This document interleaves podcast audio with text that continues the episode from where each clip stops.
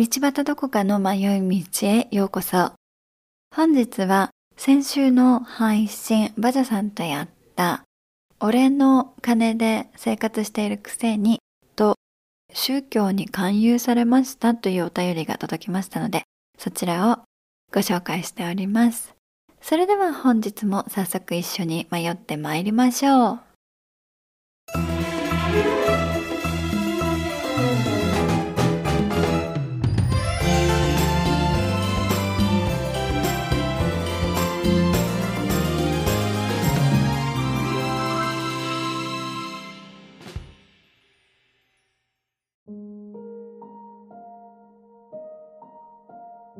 先週の配信はいかがでしたか？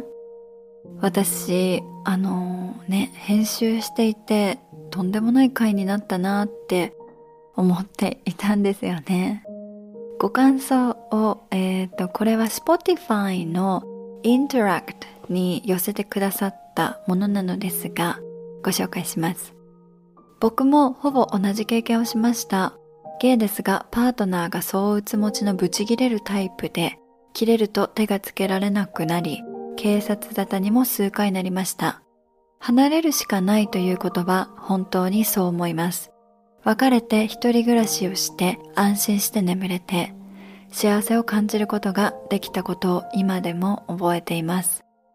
安心、安全って大前提だなって思います。ということで、いただきました。ありがとうございます。うん。本当にそうですよね。安心安全っていうのは生きていく上で本当に大きいし自分が思っているよりも大切にすべきものなんだなって改めてこの前の配信から気づかされましたね。私も話していて、ああ、そうだよなとかね、あのー、話しながら、なんかね、話す内容を決めていたわけではないので、話しながらいろんなことを考えさせられた回でもあったのですが Twitter や DM でもご感想をいただいたりあのしましたね。ありがとうございます。でそこでまあ分かったのがパートナーに限らず何々してるくせにっていう言葉言われた方は傷つくし言ってる方も様々な思いが溢れ出て攻撃的に発している言葉だと思うしそしてこの言葉ね何よりもまあもちろんパートナーから言われても嫌ですけどあの親からも言われたりしてしまうことってあるんだなとはい感想などいただいて思いました。パチャさんが言ってくれたようにお父さんまたお母さんのお金で生活できているんだからねって昔小さい頃に母親から誰もが聞いたであろうこのセリフ。まあもちろんね聞いてない人もいるいるかもしれないけどまあでもこの言葉って私もなんとなく聞いたことあるし一般的に言われている言葉なのかなとも思います。で本当にその通りで真実なんですよね。お父さんのお金で生活してるお母さんのお金で生活してると。いや本当にそうなんだけどでもやっぱりこの言葉だけだったら言葉足らずだなって私は思いましたね。そう言われた子供はやっぱり感謝を許容されてるみたいで嫌だろうし、言ってる親は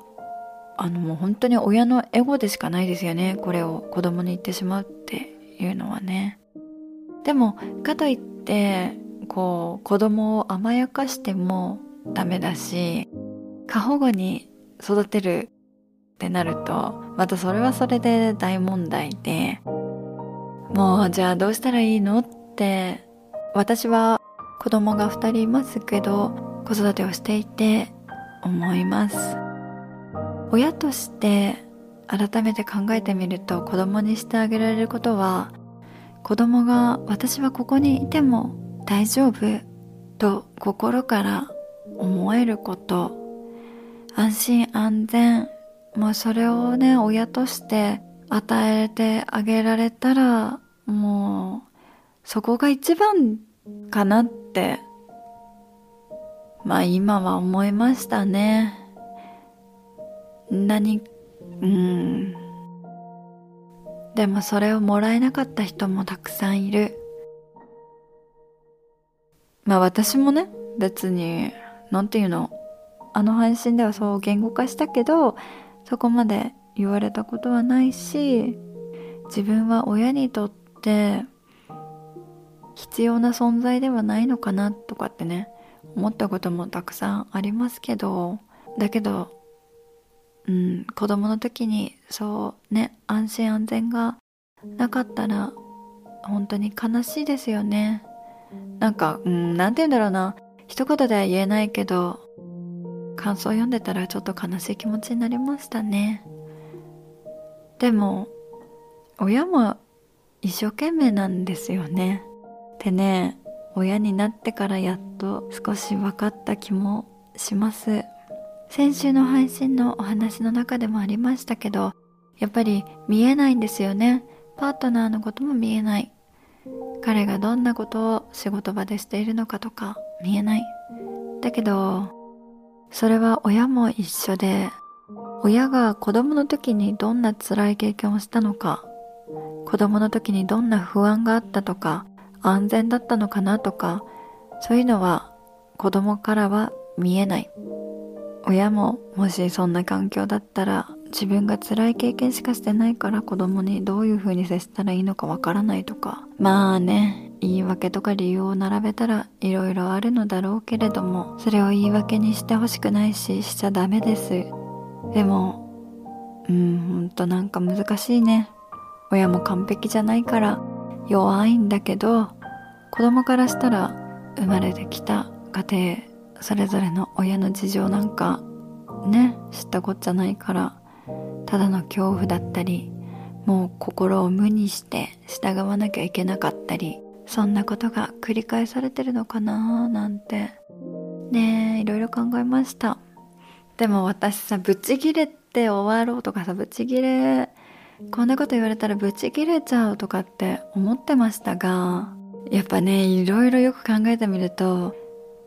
あの私も同じセリフをもしかしたら娘に言ってるのかもってうん思いました。私がね働いたお金で娘たちの習い事とか服とかまあね買い物とかに行ったりする時に感謝しなさいって思っちゃうし言ったこともある。だからなんかその思いが積み重なって私のお金で生活してるくせにって子供になんかね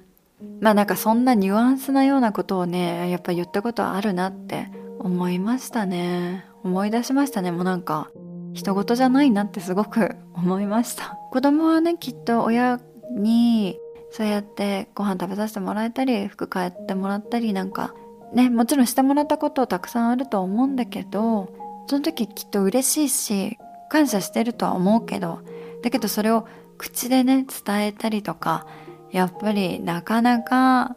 難しいですよね。だって私だって大人になってもなかなかできないこと子供の時も同じですよね。うん。やっぱり伝えるって大切だなって感じました。私が子供の時に受けた悲しみは連鎖したくないなと思う。だけど無意識にそんな風にそういう思いになってる自分も確かにいる。子供の頃に受けた影響はあのすぐに癒されるわけでもなく大人になったとしても時が経とうとなかなか言えるものでもないです。うちは新興宗教が絡んでいたので変だと気づくまでにも時間がかかってしまいました。新興宗教から自分は離れるとかそのやっぱりなったとしてもその後も自分の癒し方がわからないからそれでもすごく困ってしまいました。今はね少し落ち着いていますけどあの2ヶ月前とかに私がかなり体調を崩してしまった時子供がすごく不安定になったんですね。まあ私もあまり動ける状況じゃなかったのでもちろん私自身も不安定だったからね子供もそうなっちゃって申し訳なかったなと思うんですけどでもその時にねお子さんたちにカウンセリングは必要ですかって病院の人が聞いてくれたんです。で私も子供がカウンセリングに行くってなると私がダメな親だなとかなんか本当にしっかりしなきゃなとかでもできないとかうんまあなんかまあすごく難しくて自分を責めそうにもなったんですけどでもねやっぱりそうじゃない。そんなことしてもどうにもならない。自分とかをね責めてますどうしようもないこともある。だからあの子供も助けが必要な時もちろんある。親には話せない不安とかがあるんだったら専門家と話した方がいいだろうなと思ってあのね提案してみたら長女が行ってみたいって言うからお願いしたんです。最初は私も不安で、えー、どうなるのかなとかあのチャイルドなんだっけプロテクションみたいなあんなのが来ちゃったらどうしようとかいろいろ心配したんですけどすごく安心した感じで帰ってきた長女がいて、うん、まあその時は良かったなって心から思いました。なんというか子供だから何々は必要ないと勝手に大人が判断しちゃうことがあるけどそんなことないですよね。子供として見るのではなくて一人の人間として見てあげようと一人の人間として接しようと思えた瞬間でした。なので俺の金で生活しているくせにって許せない言葉の一つだと思っていますが、まあ、馬車さんといろんな角度から話せてよかったなと思っています。バジャさんもね離婚の経験とかを本当に話してくれて話したくない内容だったのかもしれないけどありがたいなと思って前回の回は私の中でもとても印象に残る回になりました。なのでまだ聞いてない人はぜひ聞いてみてくださいね。そしてあのそのような人間関係そのようなことを言われてしまうそれがなかなか治らないいろいろ伝えようとしてもコミュニケーションが取れないなので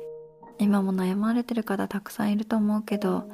残念だけどパートナーであろうと親であろうと兄弟かもしれない。もしかしたら義理の家族かもしれない。だけど家族なんだから助け合わなきゃいけないなんて自分を呪わないで。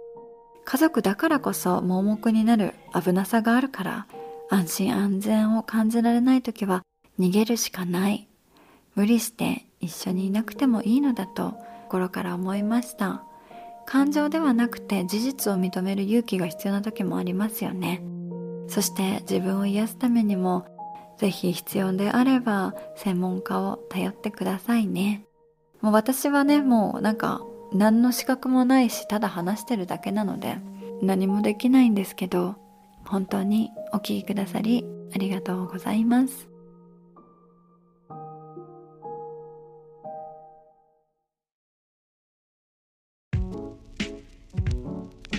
お便りをいただきましたので読ませていただきます。迷い道ネームビビるマジでブーさんでいいのかな？どこかさん、どこアメ経由でどこかさんを知り、いつも楽しく拝聴しております。どこかお姉さんの歌大好きですっかり覚えて口ずさめるようになりました。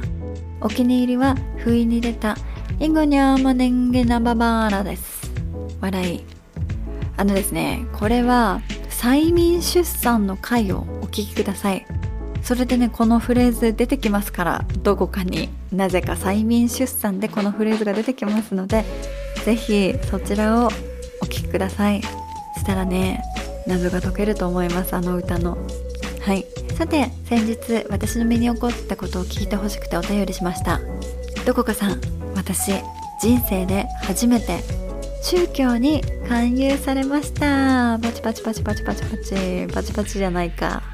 職場の普段会わない部署の方とたまたま繁忙期に同じ事務作業をすることとなり作業の合間にちらほらとお互いの私生活の話をすることがありました。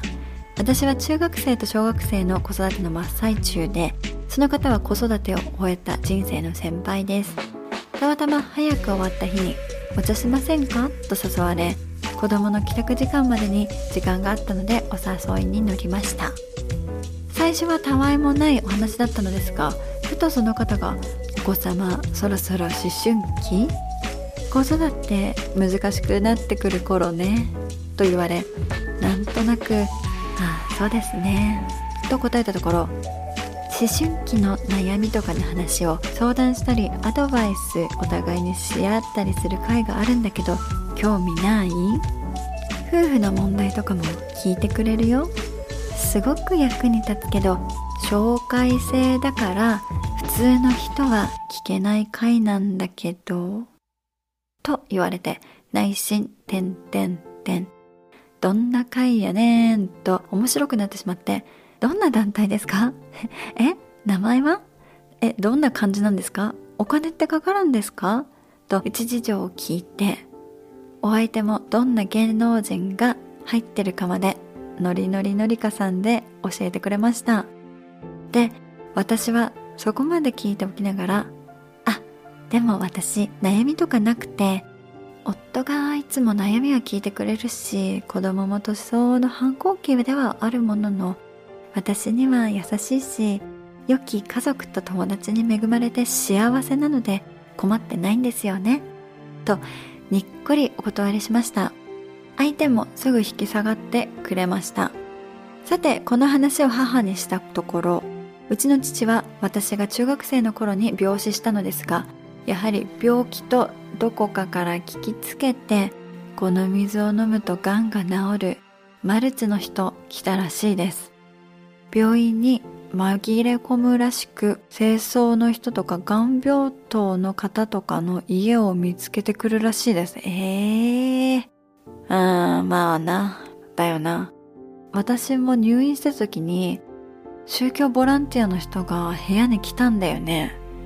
それアメリカでしたけどうんまああるあるなのかもね。なんか日本はそれやったらダメな気するけどまあでも清掃員とかに紛れてるんですね。母ももし本当なら飲ませて治したいけれどすでに全身転移していた父が水だけで治るとは到底思えず断ったそうです。その後も未亡人となった母にいろんな人が寄ってきていろんなことを言ってきたらしいですが断り続けたらしいです。弱ってる人に寄ってくるんですよね。母に不幸せそうに見えたんじゃない？と爆笑しながら言われましたが家族が元気で家もあって仕事もあってご飯も食べられる。生活ができている私は信じるものがなくても幸せです。強いて言うなら亡くなった父がいつも見守ってくれてる気がするので。20なんか泣けんな。25年経った今でもえーと、寝る前には心の中で明日もよろしくお願いしますとつぶやいています。長々と何が言いたかったのか分かりにくい文章で申し訳ありません。初めての勧誘で誰にでも起こりうることなんだと思ったので聞いてほしくてメールしましたどこかさん大好きですありがとう。これからも応援しています。ということでお便りいただきました。あ、なんか私最近センチメンタルだからか、全然さっき読んでた時は泣きそうでもなかったのに、こんな素敵なお便りもらうと感情が湧き出てきちゃいますね。ありがとうございます。そうね、本当に宗教でね、私もさ、勧誘してた時っていうのが あるんだけど、その時はね、あのね、やっぱりでも無意識なのかな？無意識にね、弱ってる人見つけてようとしてた気がする。困ってる人を見つけようとしてた気がする。だってさ、困ってる人って話聞いてくれんのよ。私、困ってる人って誰かに話聞いて欲しかったりするのよ。だからさ、そういう人を狙ってた気がするな。だから、そうね。勧誘されることあると思います。特別なことではないです。宗教やってる人が特別でもない。私みたいに2世で育ってそのまま宗教やってる人もいるし宗教にね何か大変なこととか困ったことがあって入っている人もいるしうん。いろんな人がいますね。だけどそれぞれそれぞれが心地よければいいと思います。なんかねやっぱり、ね、強制とかさそういう迷惑行動は本当にやめてほしいけどだけど新興宗教に限ってはね結構あなたが間違えていますスタンスで勧誘してきたり新興宗教に入ってる人っていうのはそういうふうに思ってる人も多いのでねこの宗派だけが正しいっていう教えなのであの、うん、正義を持った方たちなのでねかなり人助けと思ってすごくなんかもうでもさなんかやっぱりそういうふうに思ってるだけで嫌だよね。私はなんかもうなんか最近嫌になってきちゃったんだけどさ。何話しててもあそう思ってるからなんというかまあ話にならないなって思うことがねまあちょっとこれこの前親と話してて思ったことがあったんだけど。まあ難しいわね。いろいろ。うん。だけどよかったですね。にっこりとお断りできて円満に断ることができたりしてよかったと思います。そうね。本当にお父様が見守ってくれてるからそれで十分ですよね。ビビるマジでブーさんが楽しく過ごせることを願っております。お便りありがとうございました。本日もお聴きくださりありがとうございます。道端どこかの迷い道は Twitter、Instagram をやっております